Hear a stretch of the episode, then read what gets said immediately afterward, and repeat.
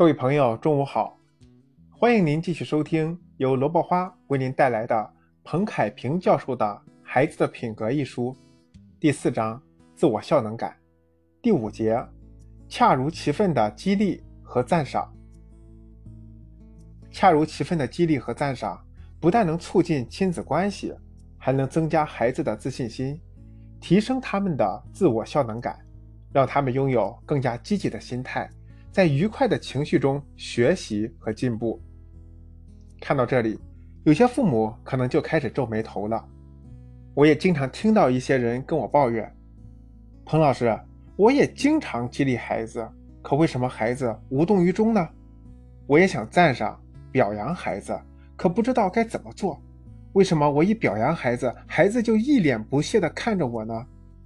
等等。从这些表述中，我们可以发现。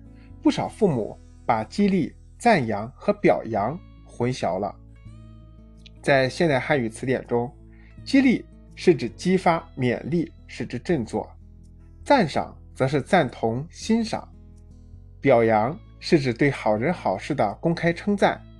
这几个词语的词义虽然有一定的相似性，但细细品读的话，还是有差别的。激励通常注重的是做事的过程。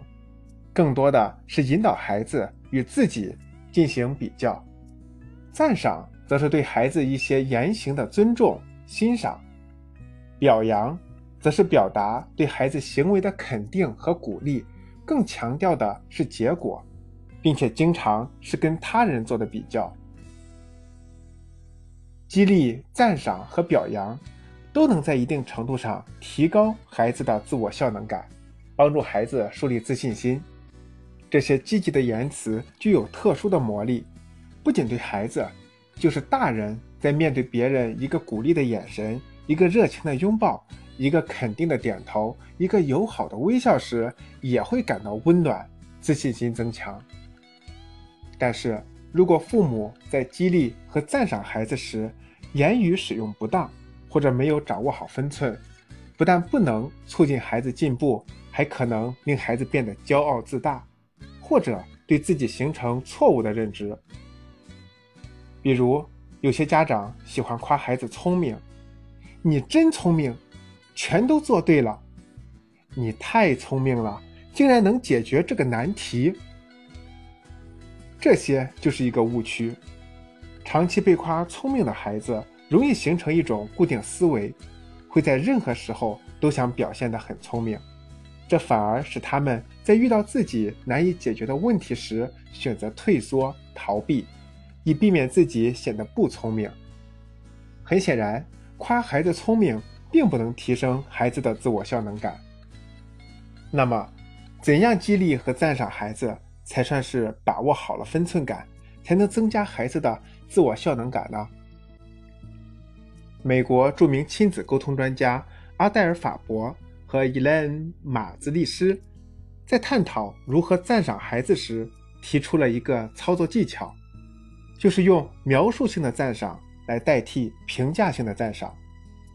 激励同样可以这样做，比如，当我们看到孩子有好的行为时，就可以先把他的行为描述出来，同时表达自己的感受，再把孩子值得激励和赞赏的行为总结为一个词。比如这样说：“你今天自己收拾房间啦，真整洁呀，收拾的很用心哟。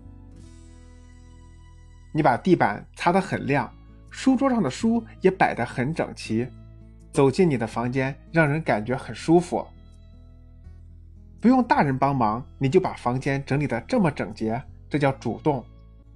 描述我们看到和感受到的，其实是通过赞赏孩子的行为结果。”来强化孩子的积极行为，以此来激发孩子的兴趣和动力，让孩子懂得努力比天赋更重要。父母日复一日的对孩子细微的进步进行描述和肯定，孩子内心的力量和自信就会不断增强。所以我在讲课时也会经常提到，在激励和赞赏孩子时，一定要有分寸，注意方式方法，